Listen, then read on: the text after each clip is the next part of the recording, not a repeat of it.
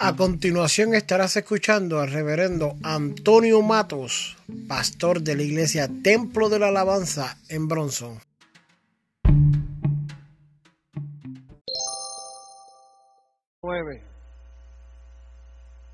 Primera de Juan, porque estamos hablando acerca de la Navidad. Y cuando se habla de la Navidad tenemos que hablar del amor porque la Navidad sencillamente proviene de natalicio. Y natalicio proviene de nacimiento. Y lo que se celebra en Navidad es el nacimiento de Cristo. Primera de Juan capítulo 4, versículo 9 en adelante. Bendito y alabado sea Dios. Todavía oigo algunas páginas. Aleluya. Leemos la palabra del Señor en el nombre del Padre, del Hijo y con la comunión del Espíritu Santo.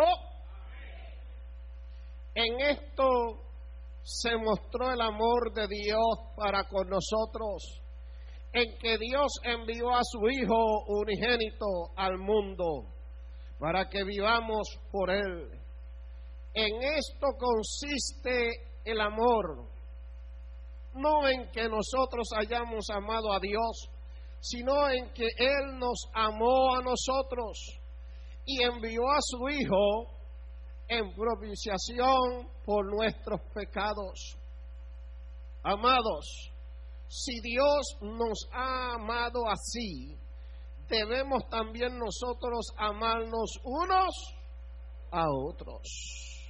Nadie ha visto jamás a Dios. Si, si nos amamos unos a otros, Dios permanece en nosotros y su amor se ha perfeccionado en nosotros. En esto conocemos que pertenecemos en Él, que permanecemos en Él y Él en nosotros, en que nos ha dado de su Espíritu. Padre, ante tu santa y divina presencia, estamos ante ti en esta hora para darte la gloria, la honra y la alabanza. Tú eres Señor de señores, Rey de reyes hacedor de maravilla eres tú, Jehová de los ejércitos. Gracias te damos, Señor, porque de gracia hemos recibido. Traeré tu palabra tal como tú me la de Padre, sin añadirle y sin quitarle.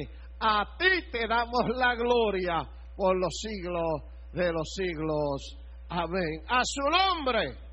Salude a su hermano si no lo ha visto y dígale, me alegro verte en este día. Salúdelo, muévase por ahí. Muévase, muévase, muévase. Dígaselo, dígaselo. Aleluya. Oh, gloria, gloria, gloria, gloria. A su nombre. A su nombre. A su nombre. Oh, gloria al que vive para siempre. Aleluya, aleluya, aleluya. Estaremos predicando bajo el tema la unidad del creyente. Estamos en una época, hermano, donde debe reinar la alegría, donde debe reinar la paz, donde debe reinar el amor. La Navidad es motivo para que estos elementos entren en función en nuestras vidas. Déme decirle que muchos buscan la alegría y muchos buscan la paz y muchos buscan el amor en otras cosas. Yo no sé cuántos de ustedes se acuerdan que antes, aleluya, para muchos, pasar unas navidades, aleluya, y entrar a celebrar unas navidades lo primero que se pensaba la persona era yo voy a darme eh, una buena cerveza en estas navidades otros decían yo voy a tomar licor, otros decían yo voy a tomar pitorro. ¿Cuánto alaban a Dios? Porque nuestra mentalidad nos decía que en el alcohol, que en el vicio, aleluya, o que en, el, en la fiesta estaba el gozo. Y hoy en día hay mucha gente que todavía piensa lo mismo. Usted le pregunta dónde tú vas a celebrar la Navidad y te dicen, no, yo voy para el club, no, yo voy para la disco. No, otros celebran la Navidad viendo a los, aleluya, a los malls a comprar, porque para ellos eso es un gozo, una delicia. Y todas esas cosas, mis queridos hermanos, aleluya, es la que el mundo ofrece para tú celebrar la Navidad. Pero déjame decirte que el creyente y la iglesia no celebra la Navidad en un mall, no celebra la Navidad en los vicios y en el licor, no celebra la Navidad en la fiesta. La iglesia del Señor, el creyente celebra la Navidad sabiendo que Jesucristo nació en nuestros corazones y por tal razón es motivo de alegría, es motivo de gozo, es motivo de paz. A su nombre. Estamos en una época, hermano, que la Navidad debe ser una época para reflexionar en lo que ha pasado en este año pasado y en lo que ha de venir. Tómese un tiempo en este mes para reflexionar en cuanto a su vida espiritual estoy haciendo las cosas bien, estará Dios agradándose de mi vida espiritual, estará Dios agradándose de mis decisiones. Tomé unas decisiones en este año 2019, le habrá agradado a Dios las decisiones que tomé. Tengo que tomar unas decisiones en el 2020, le va a agradar a Dios lo que voy a hacer.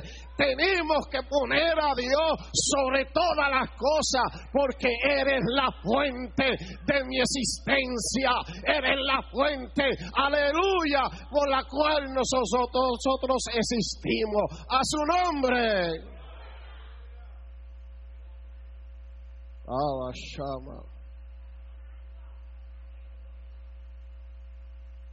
Pero yo quiero predicarle a ustedes. No se puede conseguir una unidad si primero no está el amor. Y no puede haber amor si primero no está Dios. Y yo sé que yo puedo tener diferentes puntos de vista a usted y usted puede tener diferentes puntos de vista, pero usted sigue siendo mi hermano y lo sigo amando. ¿Cuántos alaban a Dios? Mis hijos tendrán una opinión, pero son mis amores. ¿Cuántos alaban a Dios? Mi esposa podrá tener su opinión, pero la amo con el alma. ¿Cuántos alaban a Dios? Y muchas veces encontramos que las diferentes opiniones causan división en el pueblo, causan división en la familia, causan división, aleluya, entre hermanos. El amor del creyente, aleluya, debe permanecer, aleluya, eh, totalmente lleno, aleluya, anclado a la presencia de Dios, a su nombre. Y hablando del amor, está el amor euro, está el amor ágape y hasta el amor filiar. En estas navidades, aleluya, se habla mucho del amor filiar. El amor filiar es el amor entre familias el amor euro, aleluya, es el amor entre esposo y esposa. Y el amor ágape es el amor a Dios. Y muchas veces pretendemos, mis queridos hermanos, amar a nuestra familiares, amar a nuestros hermanos, amar, aleluya, al compañero, a la compañera, llevarnos bien con él. Pero déjame decirte que el amor filial, el amor euro, no pueden existir si primero no existe el amor ágape en tu corazón. Es el amor de Dios quien nos hace amar a nuestro hermano. Es el amor de Dios quien nos hace amar a nuestra esposa. Es el amor de Dios quien hace amar a nuestros hijos. Por eso usted ve gente que no ama a sus hijos, gente que no ama a sus esposos ni sus esposas, gente que no ama a su familia, sencillamente porque el amor de Dios no está en ellos. Dice el texto que leímos. En esto mostró el amor de Dios para con nosotros, en que Dios envió a su Hijo unigénito al mundo. Oiga bien, para que el Señor murió. Oiga bien, ahí lo dice claro. Para que vivamos por Él. ¿Y qué significa eso? ¿Qué significa vivir por Dios? ¿Qué significa vivir por Jesucristo?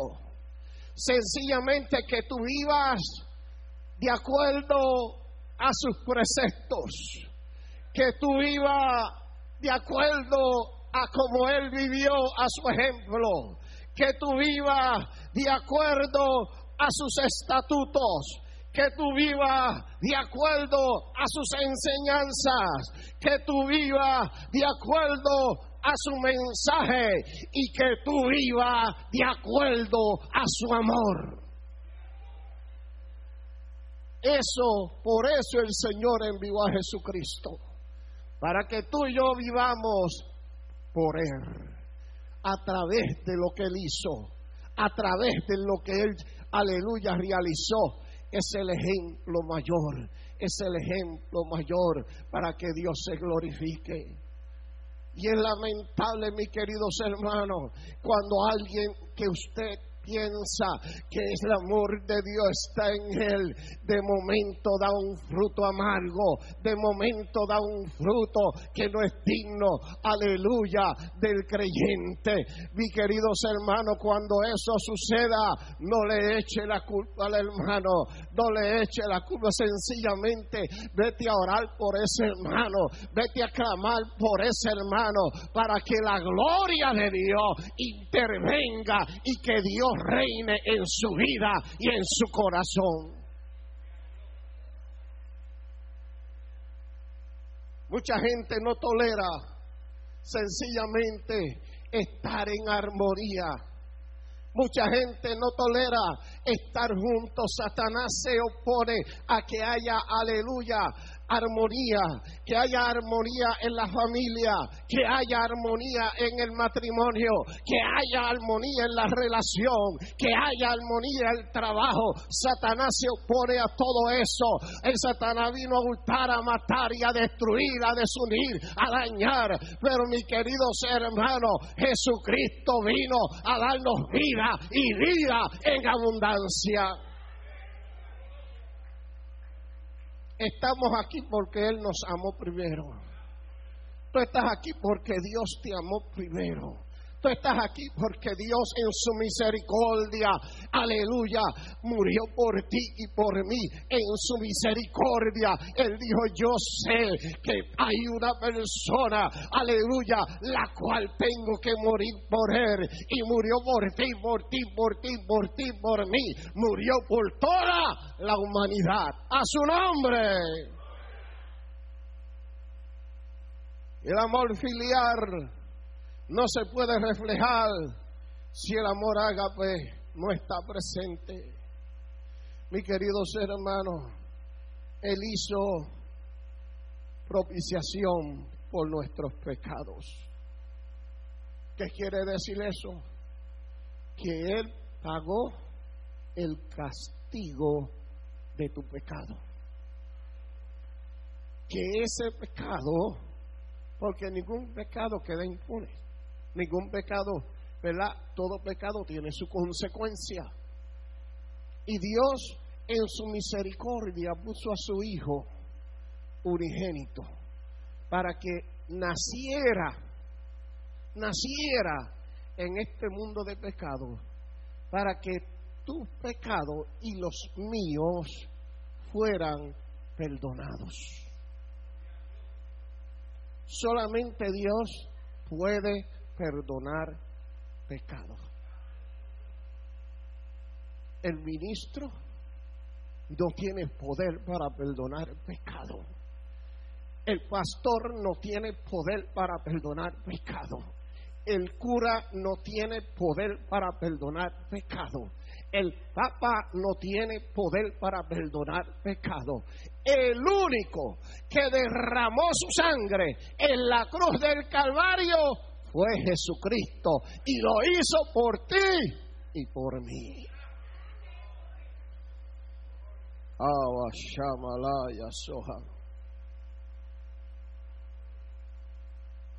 Es difícil ver como mucha gente pretende amar a su hermano, pretende amar a su esposo, pretende amar a su compañero si no ama a Dios. Primero hay que amar a Dios sobre todas las cosas. Y si Dios no está, Dios, usted no puede amar a nadie. No podemos pretender, por otro lado, amar a Dios y aborrecer a los hermanos. Porque es muy fácil decir, yo amo a mi hermano, yo amo a mi esposo, yo amo a mi compañera, yo amo al hermano en la iglesia, lo amo con ese amor filial, con ese amor fraternal. Yo amo a mis hijos. Pero si Dios, si tú no amas a Dios, ese amor es pasajero. Un verdadero amor tiene su fuente en Dios. Por eso es que hay madres que no velan por sus hijos, inclusive madres que lo abortan, madres que lo dan en adopción, madres que sencillamente los abandonan aún en su niñez, niños que actualmente están siendo abandonados en las escaleras de una iglesia o están siendo dejados en las puertas de un hospital. ¿Por qué? Porque el amor de Dios no está en ellos. Y usted dirá, pastor, el amor de Dios está en mí. Lo que pasa es que yo no voy a la iglesia. El amor de Dios está en mí. Lo que pasa es que todavía yo no he dado el paso. El amor de Dios está en mí porque yo amo a mi familia, amo a mis hermanos, amo a mis tías. Amo a mi familia, amo a todo el que no le hago mal a nadie. Mire lo que dice la Biblia en el versículo 9.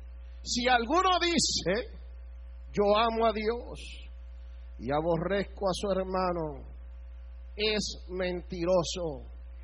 Pues el que no ama a su hermano, a quien ha visto, ¿Cómo puede amar a Dios a quien no ha visto? Y vosotros tenemos este mandamiento de Él. El que ama a Dios, ame también a su hermano. Así que hermano, no puede existir una cosa ni la otra independientemente. Ambas tienen que existir. Si tú amas a Dios, tú amas a tus hermanos. Si amas a tus hermanos, puedes amar a Dios. Y por eso este servicio familiar, porque en los últimos tiempos, en los tiempos que estamos viviendo, en la sociedad, en el mundo, escúcheme bien, la Biblia dice que en su hogar y en el hogar de su familia y en el hogar de su vecino, mire lo que dice la Biblia, habrán padres contra los hijos, hijos contra los padres. Y así sucesivamente va a haber una desunión. Y hay una desunión terrible. Conozco personas que no tienen ningún tipo de relación con su familia. Ningún tipo de relación. Y eso, hermano, lo hace el enemigo de las almas. Lo hace el enemigo de las almas. ¿Sabe por qué el Señor dijo, aleluya, que la iglesia es la familia? La iglesia es la familia. Porque si hay familias que se han sencillamente descarrilado, pero hay gente que Dios las ha salvado. le dijeron al Señor, maestro, por ahí te buscan tus hermanos y tus hermanas. Y el Señor le señaló al grupo de iglesia que tenía y le dijo, estos son mis hermanos y mis hermanas. Hablando en un sentido espiritual, porque existe, está establecido lo que es la familia del Señor.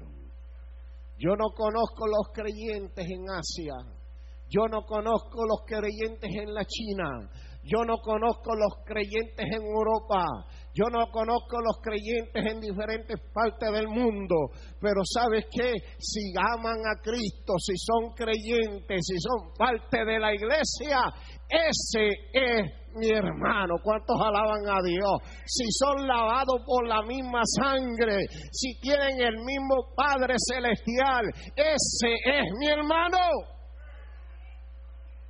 Porque quien los salvó a ellos, me salvó a mí. Quien los libertó, me libertó a mí. Por eso, mis queridos hermanos, el que está a tu lado, el que está a tu lado, es tu hermano en Cristo. El que tú saludas cuando sale es tu hermano en Cristo. Esa relación no se puede perder. Aleluya, esa es la familia de Cristo. ¿Cuántos alaban a Dios? Alabado sea el nombre del que vive. Hay momentos difíciles, aleluya, que no podemos, aleluya, sencillamente recurrir muchas veces a nuestras familiares seculares, pero sí hay una familia en Cristo. Pero sí hay una familia en Cristo. Pero sí tenemos un Padre celestial Alabado sea el nombre del que vive. Y por eso es importante, mis queridos hermanos, que la iglesia y el creyente se mantenga en la unidad, se mantenga, aleluya, luchando día tras día. El enemigo tratará de desunir la familia. El enemigo tratará de destruir los matrimonios, porque destruyendo los matrimonios destruyendo la familia, destruye la iglesia. Usted como iglesia cuide su hogar, usted como familia cuide su matrimonio, usted cuide sus hijos, porque Satanás quiere destruir la iglesia, Satanás quiere dañar. La iglesia se compone de familia, la iglesia se compone de un tío, de una tía, de una mamá, de un hijo. Aleluya. Y a esos son los que Satanás quiere destruir. Y tenemos que luchar contra eso. Tenemos que pelear contra eso para que la gloria de Dios se manifieste. A su nombre. A su nombre. Estamos puestos en pies. Mientras los músicos se preparan, aleluya. Gloria al Señor. Alabado sea el nombre del que vive. Se ha hecho un programa especial en este día.